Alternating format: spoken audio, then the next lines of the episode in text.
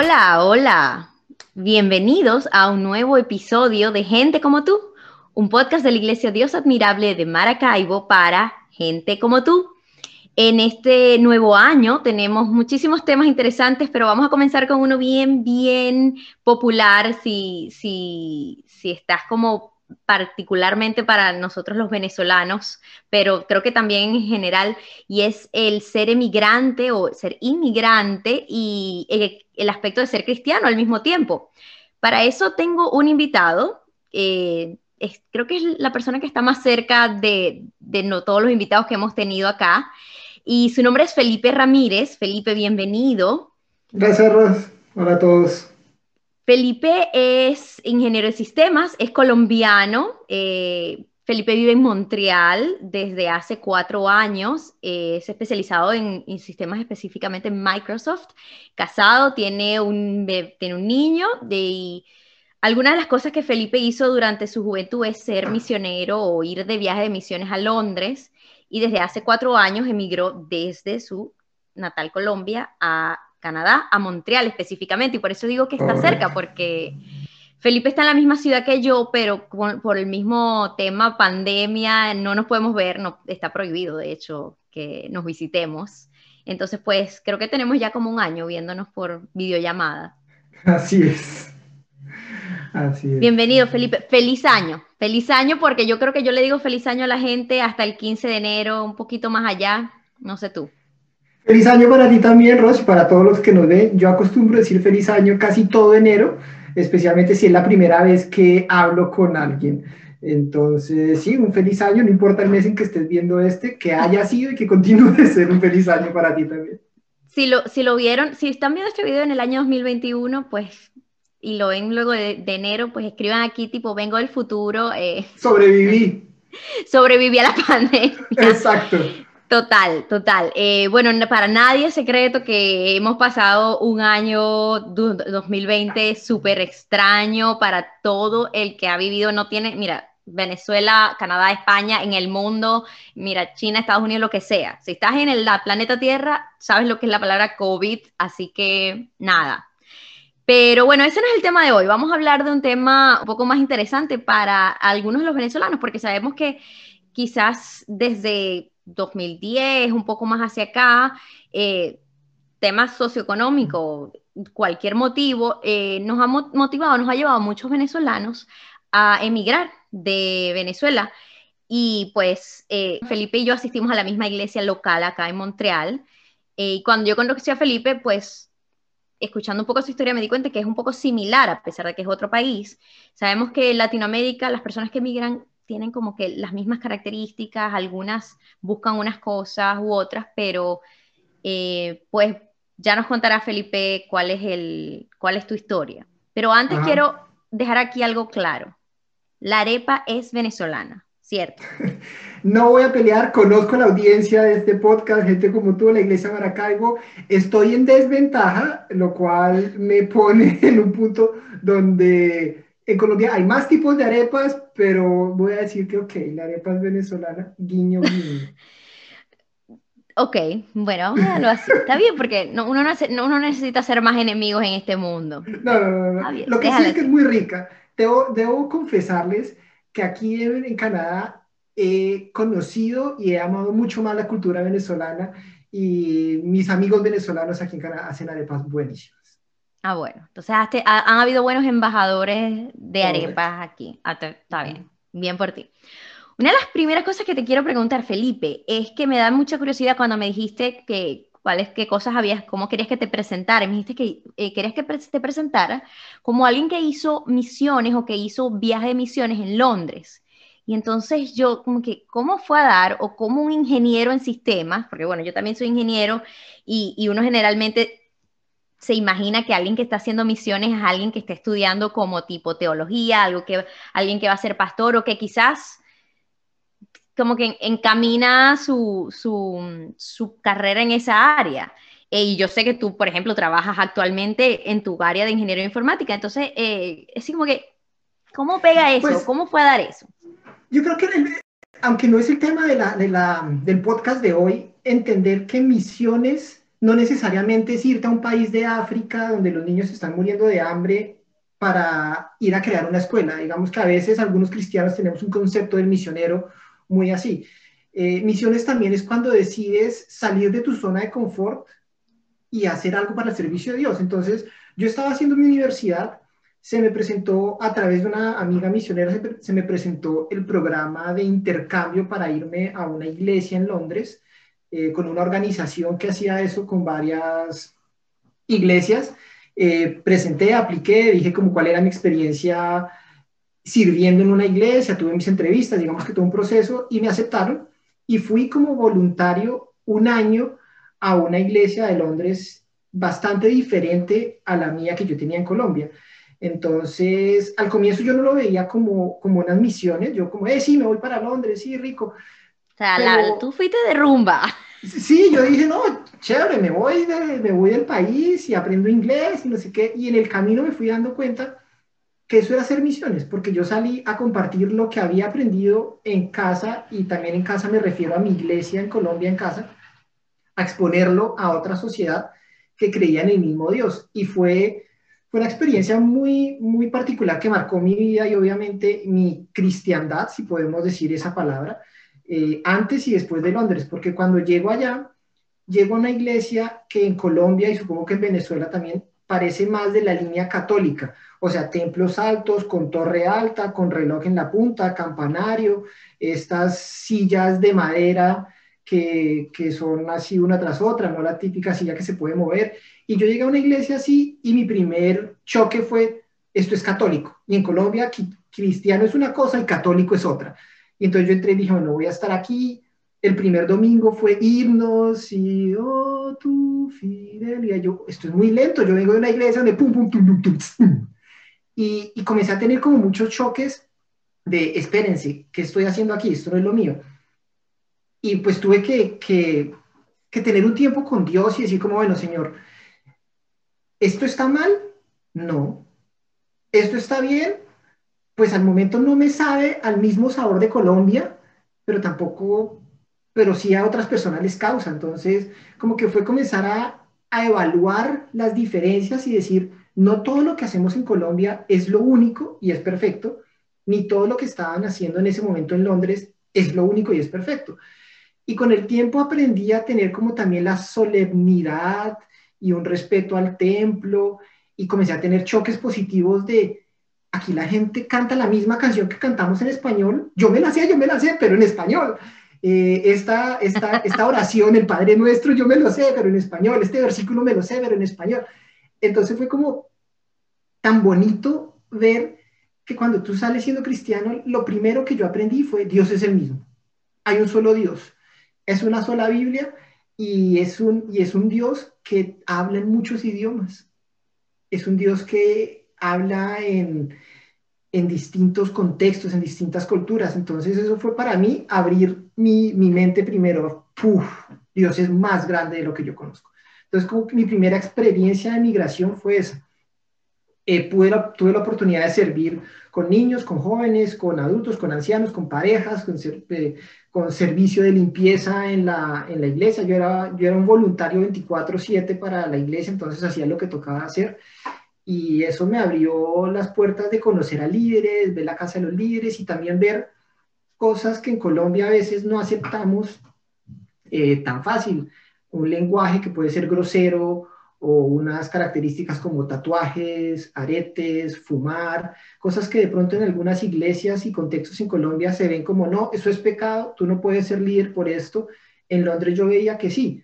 Y el punto no es ahorita decir si está bien o no, el punto es que aprendí a ver que Dios mira detrás de lo que ven los ojos de los hombres y, y, y, eso fue como, ok, cuando Dios le dijo a, a Samuel, eh, yo no miro lo que miran los hombres, yo miro el corazón. Cuando Samuel estaba buscando a David, yo comencé a ver eso en mi vida real. Eh, estoy en Londres y aquí debo aprender a, quitarme un poquito las gafas que traía.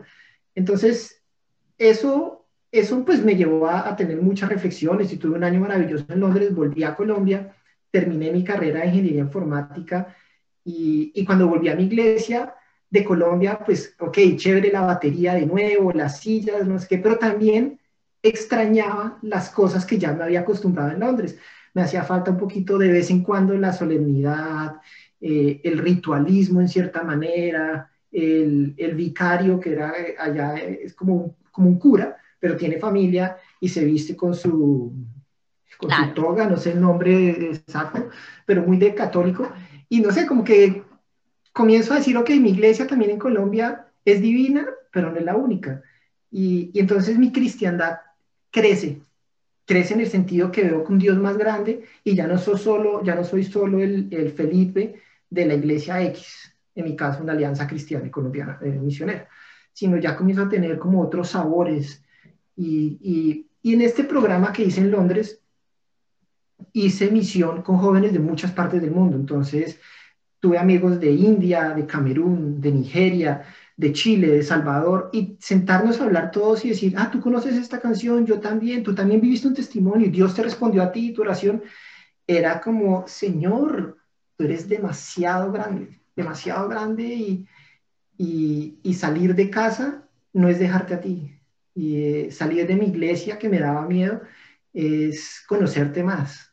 Entonces eso, eso fue como lo primero que, que ahorita que hablas de Londres que, que wow, e, es, como, me, me, contaste muchas cosas que creo que me siento tan identificada y creo que quizás otras personas que nos estén viendo o escuchando a lo mejor lo sentirán también y es, eh, hablaste de algunos como choques positivos y choques negativos. Eh, lo que dijiste de que, ah, sí, cantan la misma canción. A mí, particularmente una cosa que a mí me, me, me impresionó fue que en mi iglesia oraban por los niños antes de como despedirlos para su, su clase de niños. Y yo jamás me imaginé que eso era algo como mundial. Bueno, no sé. Y después que salí de Venezuela, a todas las iglesias que he ido hacen exactamente eso, orar por los niños. Y cada vez que yo, wow. Entonces, eh, como cosas similares, choques positivos, y, pero también mencionaste algunos choques negativos, como, como que darte cuenta de que quizás y eh, quizás aquí está bien esto y aquí no está bien esto, pero más que tiene que ver con la cultura de la ciudad.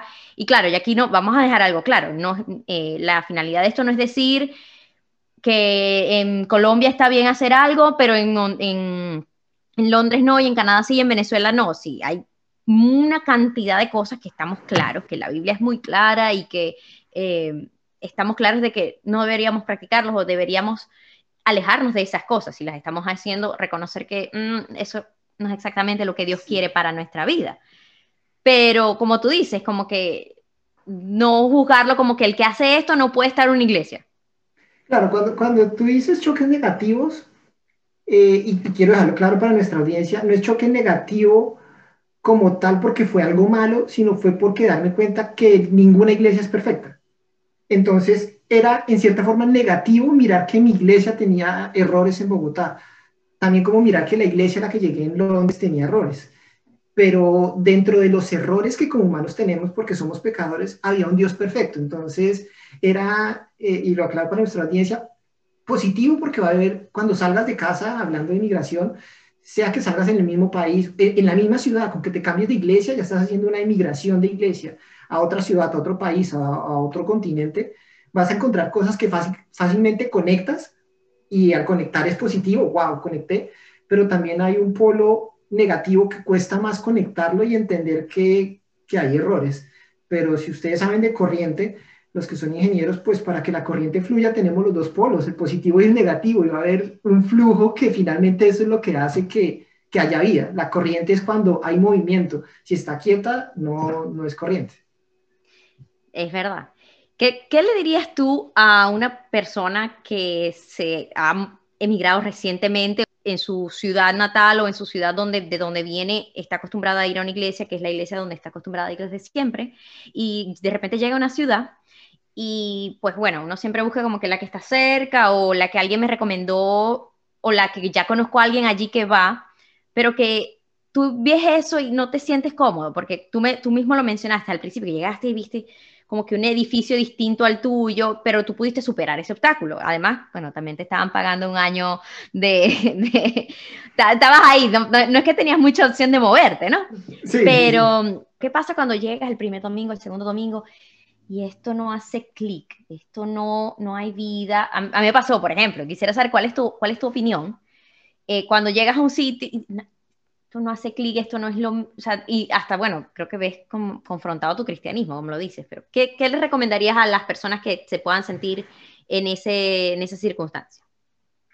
Que, que tienen que confrontarlo frente a la Biblia y frente a Dios, no frente a tu experiencia como cristiano.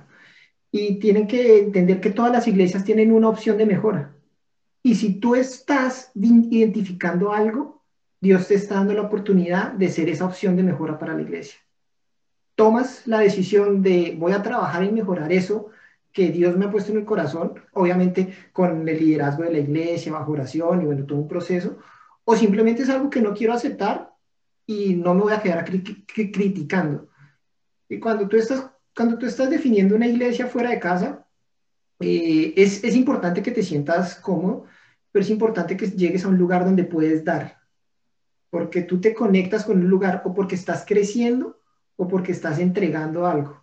Si la iglesia no te está dando crecimiento, pero puedes dar, es una iglesia donde Dios te va a bendecir. Si de pronto no es el momento de dar, pero es una iglesia que te está dando crecimiento, Dios te va a bendecir allá. Si ni lo uno ni lo otro, pues hombre, no quiere decir que la iglesia está mal, pero de pronto no es tu momento ahí, sigue buscando. Pero no puedes, no puedes quedarte toda la vida busque y busque y busque y busque y busque, porque en muchos lugares, eh, o sea, Dios te ha dado dones, talentos y en algún punto tienes que decir, aquí tienes algo que hacer. Solo Dios sabe cuánto tiempo. Puede que a veces el plan de Dios es que dures en una iglesia un año o tres o diez. Y aún así es el plan de Dios. No quiere decir que porque es la iglesia y es el plan de Dios tiene que ser toda la vida en la misma iglesia. Pero, pero hay que, mi consejo es no busques sentirte completamente a gusto y cómodo. Eh, hay cosas que son de doctrina y de teología que si el Espíritu Santo no te deja en paz y lo confrontas con la Biblia y encuentras que es incorrecto con lo que tú entiendes de la Biblia y lo presentas a tus líderes y tienes un espacio de discusión abierto, respetuoso, dialogado y aún así no hay paz en tu corazón, ok, muévete a un lado. pero sí, sí, pero si lo sientes en la primera vez, no se lo dices a nadie y escapas, no hiciste nada o si lo manifiestas en una forma incorrecta, eh, a la persona incorrecta, armando chisme y todo, pues también estás causando más división en un lugar en el que ni siquiera todavía te sientes miembro. Entonces es, es tomarlo con calma, en oración y, y con sabiduría, o sea, te easy. Take es verdad, es verdad. Yo, yo, bueno, a mí me pasó eso, yo, yo, yo llegué a Montreal y entré a una iglesia en donde yo sentía que me daban, pero no tenía que dar. Y creo que eso que último que dijiste es importante, no lo último, lo que dijiste como a la mitad, sobre que a lo mejor yo estoy en un sitio donde me gusta el servicio porque está todo muy chévere, muy bonito, y bueno, ya llegará la oportunidad de dar. Pero a veces a lo mejor no te gusta el servicio, es como aburrido o, no sé, no sé, no hago clic, pero si eh, hay la oportunidad de dar. Tú llegas a ese sitio y hay la oportunidad de servir o ahí alguien te dice, ay, mira, bienvenido, aquí necesitamos ayuda que, con algo que, a lo mejor tú sabes hacer. Eh, y a lo mejor como que quedarse ahí, con que, bueno, voy a aguantar, no, es como aguantar, pero es como que, bueno, voy a, voy esperarme un rato a ver si es que este es el, el sitio donde Dios me ha llamado em, a estar, porque sí, no todo el tiempo es recibir y recibir, a lo mejor Dios te puso en un sitio donde lo que necesitas es dar y darte cuenta de que no todo es, ay, qué bonito el servicio, sino también... Claro, claro. La iglesia es para construirnos y los dones y los talentos que Dios nos ha dado es para construir la iglesia y construirnos unos a otros. Aquí no puedes quedarte toda la vida engordando. Em, y, entonces aquí esto que, me, que estamos hablando pues me lleva a, cómo llegué yo a Canadá. ¿sí? de toda esta experiencia que viví en Londres, me di cuenta que para mi cristiandad, vuelvo a usar esa palabra que no, estoy seguro si es eh, legal española o no, pero para mi cristiandad era importante tener una comunidad y una comunidad creyente. No necesariamente para mi relación con Dios, porque mi relación con Dios es algo que yo construyo personal en mi, en mi aposento de oración y en mi espacio seguro con Dios. Pero sí la estar rodeado de una comunidad que comparte los mismos principios que yo, en Londres fue lo que me ayudó a entender la sociedad, a entender la cultura, a hacer preguntas acerca de la, de la cultura propia del inglés, etcétera, etcétera. Entonces, cuando yo pensé en emigrar a Canadá, eh, fue un proceso que me duró seis años. Eh, desde el día que dije arranco hasta el día que me llegó la visa, todo en Suiza canadiense, fueron seis años, y bueno, eso es, eso es otra historia. Pero desde que yo comencé a pensar en emigrar a Canadá, la iglesia estaba entre mis puntos a tener. ¿Qué voy a trabajar? ¿A qué, iglesia, voy a asistir? ¿Qué idiomas voy a hablar? ¿Dónde voy a vivir? O sea, era entre mi checklist, porque era algo importante para mí. Mi vida está basada en una creencia y la creencia se apoya y se nutre de la relación personal con Dios y de la relación con comunidad. Entonces, eh, eso era muy importante. Eso hizo que yo, cuando el proceso fue avanzando, yo comencé a orar, Señor, ¿a qué iglesia voy? Estuve buscando en internet, le pregunté a amigos que estaban en Montreal, le pregunté a pastores en Colombia, no me dieron mucha razón, en general no todo el mundo me daba una respuesta certera y positiva.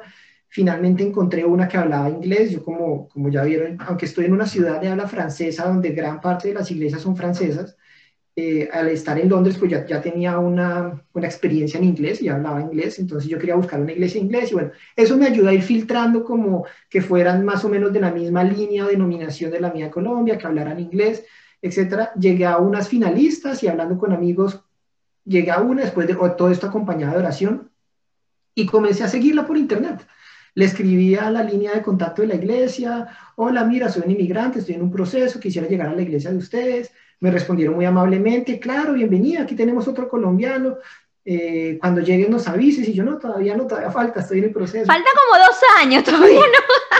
Pero eso me dio tiempo de, de, escuchar los sermones de la iglesia a la que yo iba. Entonces yo ya tenía, yo ya escuchaba el, el, el, acento del pastor, el tipo de predicación que hacía y desde Colombia yo ya tenía una certeza que Dios me estaba llamando allá. Entonces yo tenía la iglesia definida, me llegó el pasaje, bueno, el pasaje y todo eso, y mucho tiempo después conseguí la casa donde iba a llegar antes de venirme de, de Colombia. Y cuando llegué aquí a Canadá me di cuenta que lo que Google Maps mostraba así como dos linecitas, terminaba siendo unos 45 minutos en carro. Cierto. ¿Cierto? 45 minutos en carro y en transporte público es hora y media. Y entré yo en conflicto. Señor, ¿yo por qué me diste una iglesia al otro lado de la ciudad de donde ahora me das la casa? Pero en mi fe yo decía, bueno, tú me la diste yo confío y tengo certeza que me la diste allá. Y comencé a ir a esa iglesia con todo. El, el primer domingo que llegué no pude, pero para mi segundo domingo ya fui y me sentí como que ese día me abrazaron, y eras tú el que nos escribió, bienvenido, una persona de la iglesia, tú eres nuevo, oremos por ti, y como que me sentí, sí, sí es acá.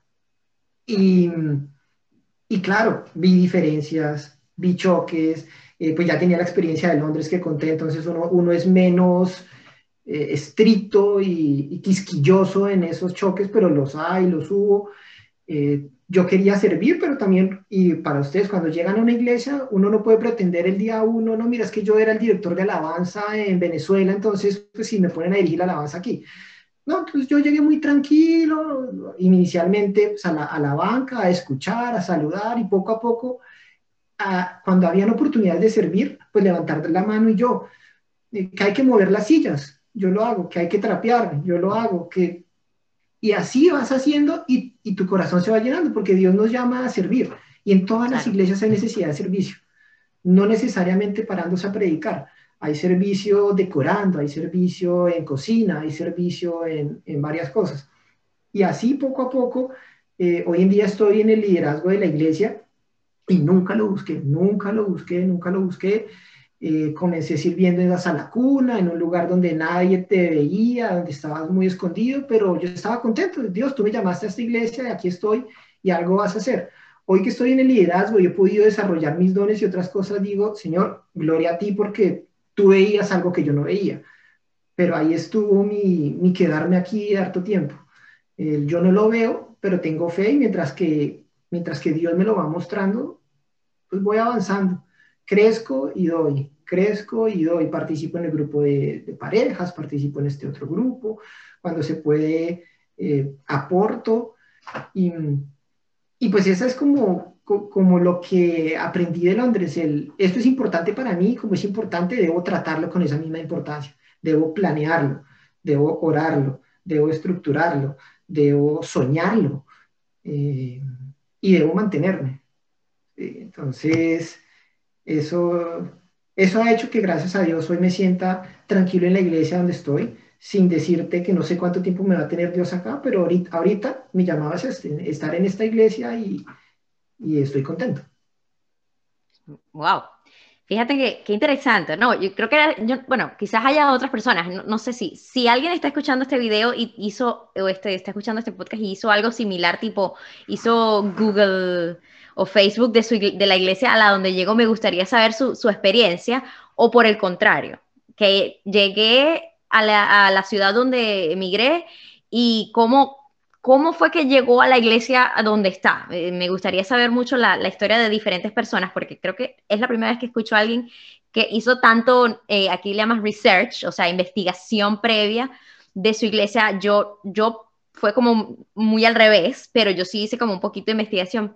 Y mm, tú mencionaste como que cuando fuiste a emigrar, cuando decidiste, bueno, me, me voy de mi país por X motivo, cuáles son las razones. Tú dices idioma, voy a trabajar aquí y tú pusiste iglesia aquí. Eso me llama muchísimo la atención, porque aunque lo dices y suena como claro, lógico, porque ya va, ¿cuáles son nuestras prioridades en nuestra vida? Nuestras prioridades en nuestra vida siempre son Dios o deben ser Dios, cómo, cómo sobrevivo, cómo vivo, qué es trabajando, cuál va a ser mi carrera, cómo me socializo, que quizás el idioma que voy a hablar, son tres.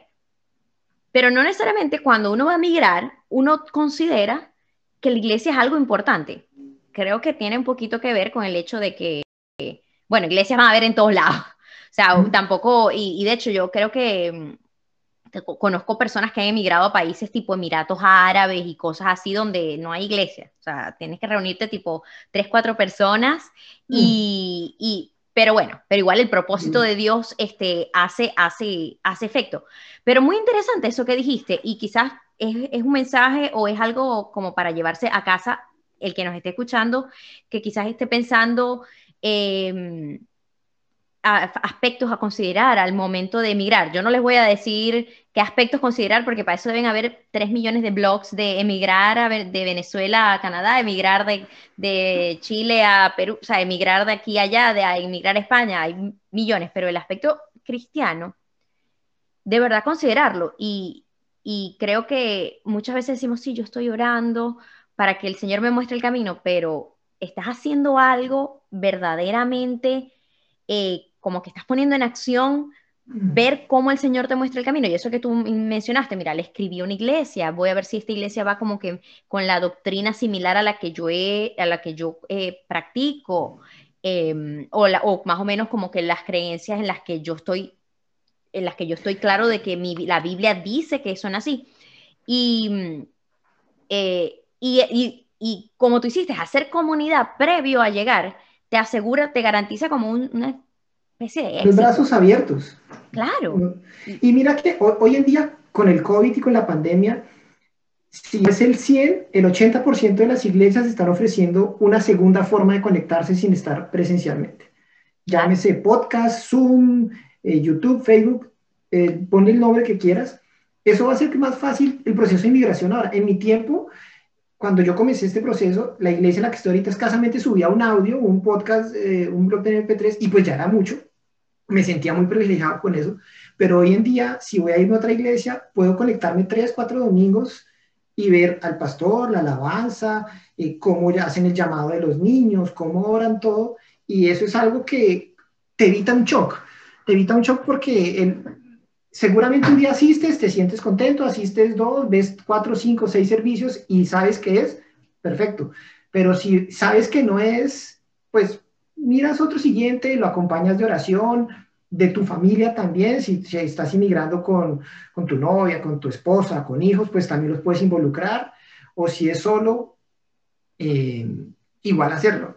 Y, y, lo que digo, hoy con COVID, ya hay videos, ya hay participación, ya hay de todo. Y mm, fíjate que otra cosa que mencionaste y que creo que es un aspecto de la emigración, eh, no, no, solo cristiana, la emigración en general, que uno llega a una ciudad y uno está solo. O sea, uno llega, a menos que, que bueno, vamos a hacer un paréntesis aquí. La emigración venezolana ha, ha, incrementado un nivel que, que, ya es imposible llegar a un sitio y no ver en el supermercado harina pan. O sea, ya no pasa a menos que sea, es más, no voy a decir a menos que sea, yo creo que no hay ciudad del mundo en donde alguien no haya llegado a escuchar un venezolano. Este, pero, pero en general, tú llegas a una ciudad eh, y a menos que llegaste súper conectado, tú llegas y siempre así como que, ¿y cómo se hacen amigos aquí? ¿Y cómo se toma el... Y, y la comunidad cristiana es una comunidad. Generalmente cuando uno ve tipo recomendaciones para la gente que migra, dice únete a un club, únete a un, únete a algo que te ayude a, a, a unirte a tu comunidad. ¿Y qué más? que los hermanos, que la, tu comunidad cristiana, que mira, si, si te caen mal, porque bueno, todo el mundo tiene personalidades distintas, por lo menos tienes certeza de que tienen la misma creencia que tú. Eso, eso es más que suficiente. Y te van a dar unos consejos alineados con lo que tú crees. ¿Sí? Consejos culturales alineados. Y, por ejemplo, cuando yo llegué acá, yo tuve, pues aquí cuando tú llegas tienes que hacer un poco de declaraciones de taxes, de cuánto ganabas en Colombia, y hacer un poco de pruebas y todo. Eh, y la persona que me asesoró era un colombiano, muy querido, súper amable y todo, me explicó todo lo que pudo explicarme, pero hubo un momento donde me dijo, mira, de esto no se van a dar cuenta, tranquilo, todo lo hacen. Y yo no me sentí como tan, o sea, yo no entendía qué era lo que pasaba, pero pude compartirlo con alguien de la iglesia que la que yo llevaba. Yo llevaba 20 días en, en este país y aproveché que ya tenía una comunidad de alguien que creía, que alguien que llevaba viviendo en Canadá y le dije, mira hermano, me estoy viviendo esta situación, tengo estas opciones de decidir, esto está pasando, esto me han recomendado. Y él decía como, me dijo como, sí, pero mira, frente a la palabra lo que debes hacer es esto, esto y esto. Claro. Y, y me ayudó a tomar una decisión cultural de taxes que no tenía nada que ver con mi relación con Dios ni nada, pero que su respuesta me dio paz y me alineó con lo que yo creo con Dios. Entonces, evitó que un consejo mal dado de alguien con buena intención, no, no quiero eh, de meritar la ayuda que esta, este colombiano me dio, no era creyente ni nada, pero que al final hubiera puesto un pecado en mi vida que hubiera dañado mi relación con Dios. Entonces también me cuidé gracias a rodearme de una comunidad que me cuida. y tiene los mismos valores que tú. Correcto, exacto. Entonces eso es, es valioso. Es con quien te juntes es con quien vas a terminar, de quien vas a terminar aprendiendo. Entonces, si llegas a un lugar nuevo y te juntas solo con el, la gente del club de ajedrez, listo, te vas a volver un duro en ajedrez, pero ¿y tu relación con Dios cómo crece? Y sobre todo que cuando emigras empiezas a enfrentar una cantidad de obstáculos completamente diferentes. Mira, estás lejos de tu familia, estás, está, estás haciendo una cantidad de cosas nuevas en donde dejar a Dios en ese momento, porque pues pasa, creo que... Eh, a mí personalmente, una de las primeras cosas que yo cuando migré fue buscar como una iglesia y como esa no me gustó mucho, como que la dejé y luego no encontraba una. Ese tiempo en el cual no fui, yo creo que me sentía súper mal, súper como que todo me estaba saliendo mal, que no, porque es que las cosas de fuera de tu relación con Dios te salen mal, pero además no tienes como de dónde agarrarte. Entonces, eh, si, te, si llegas a un sitio y estás ya agarrado a Dios en tu relación personal, pero además en tu relación con una comunidad, eh, creo, que, creo que hay como cierta eh, probabilidad de, éxito en, tu migración, en tu proceso, en lo que sea lo que estés haciendo.